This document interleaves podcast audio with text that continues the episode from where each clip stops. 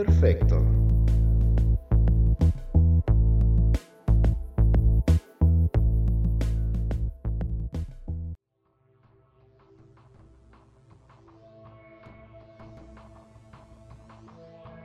Estamos comenzando un nuevo año, así que traemos el ánimo alto y la panza contenta. Nuevos bríos de cuartas transformaciones se respiran por todos lados y como cada enero andamos con la esperanza de ser nuevas y mejores personas.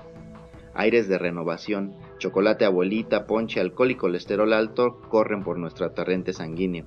Los ecos del burrito sabanero, las posadas y aguinaldos gastados quedan ya atrás y nos llegan las famosas resoluciones anuales que de seguro, una vez más, vamos a dejar olvidadas en el cajón doméstico de las malas costumbres.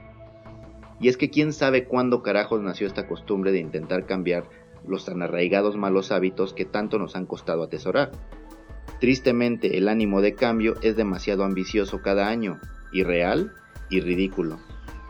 Si en toda tu vida fuiste un flojonazo que reprobaba las clases de educación física y prefería zamparse una bolsa de chicharrones de harina con harta salsa valentina y su coca de 600 con voraz placer de futuro diabético, ¿cómo chingado se te ocurre que de buenas a primeras vas a ir todos los días a hacer ejercicio al gimnasio de la plaza más cercana a sudar los tamales y romeritos que te tragaste en las fiestas decembrinas?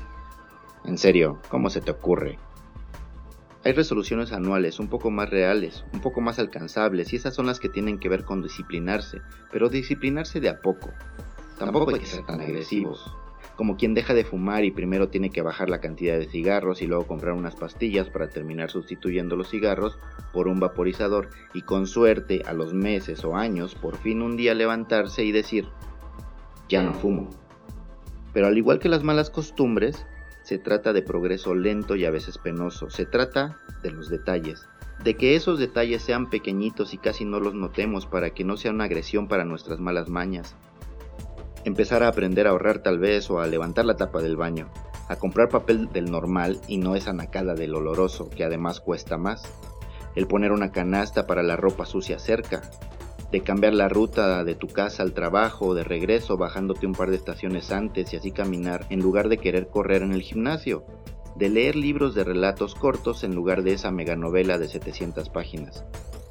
Los propósitos más comunes cada año nuevo son perder peso, dejar de fumar, aprender algo nuevo, comer sano, saldar deudas y ahorrar, pasar más tiempo con la familia, viajar, ser voluntario, tener menos estrés, beber menos alcohol.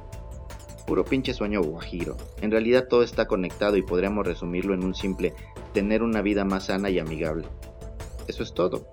Pero ¿cómo vamos a llegar a eso? He ahí el quid del asunto, mi querido saltamontes. Por ejemplo, para viajar más se necesita dinero y tiempo libre cosas que son poco probables tener en este México, aún con el aumento de salario de este año, pues para ganar más dinero seguramente necesitamos pasar más horas en el trabajo o tener dos trabajos, pero de nuevo, ahí nos quedamos sin tiempo, pues las vacaciones legales en este país son una bicoca.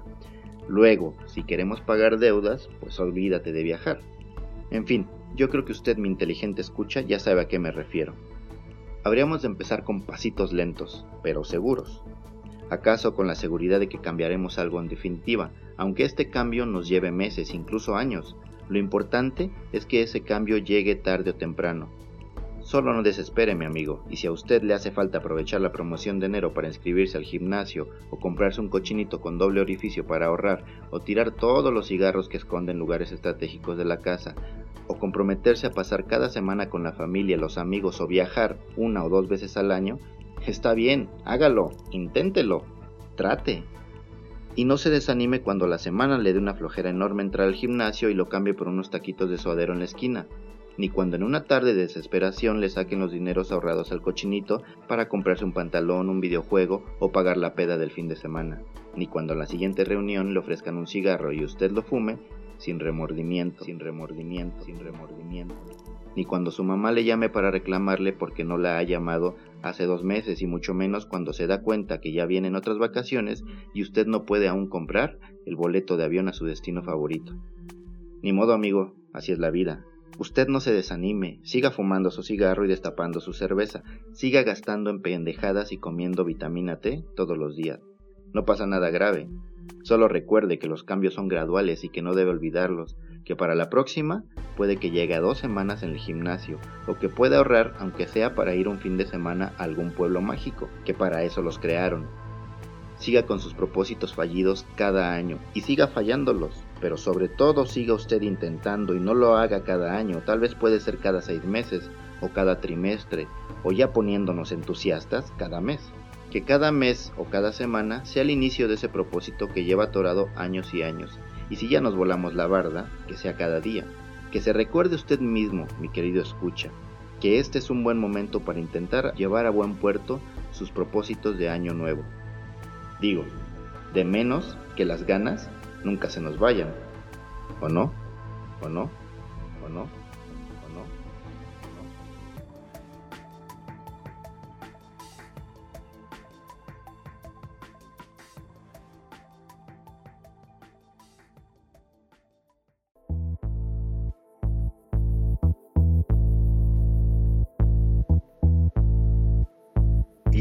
Perfecto.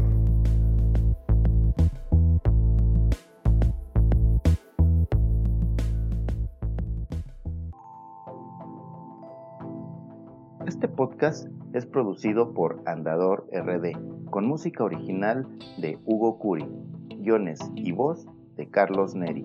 Nos encuentras en Facebook, Instagram y YouTube como Producciones Andador RD y en Twitter como arroba Andador.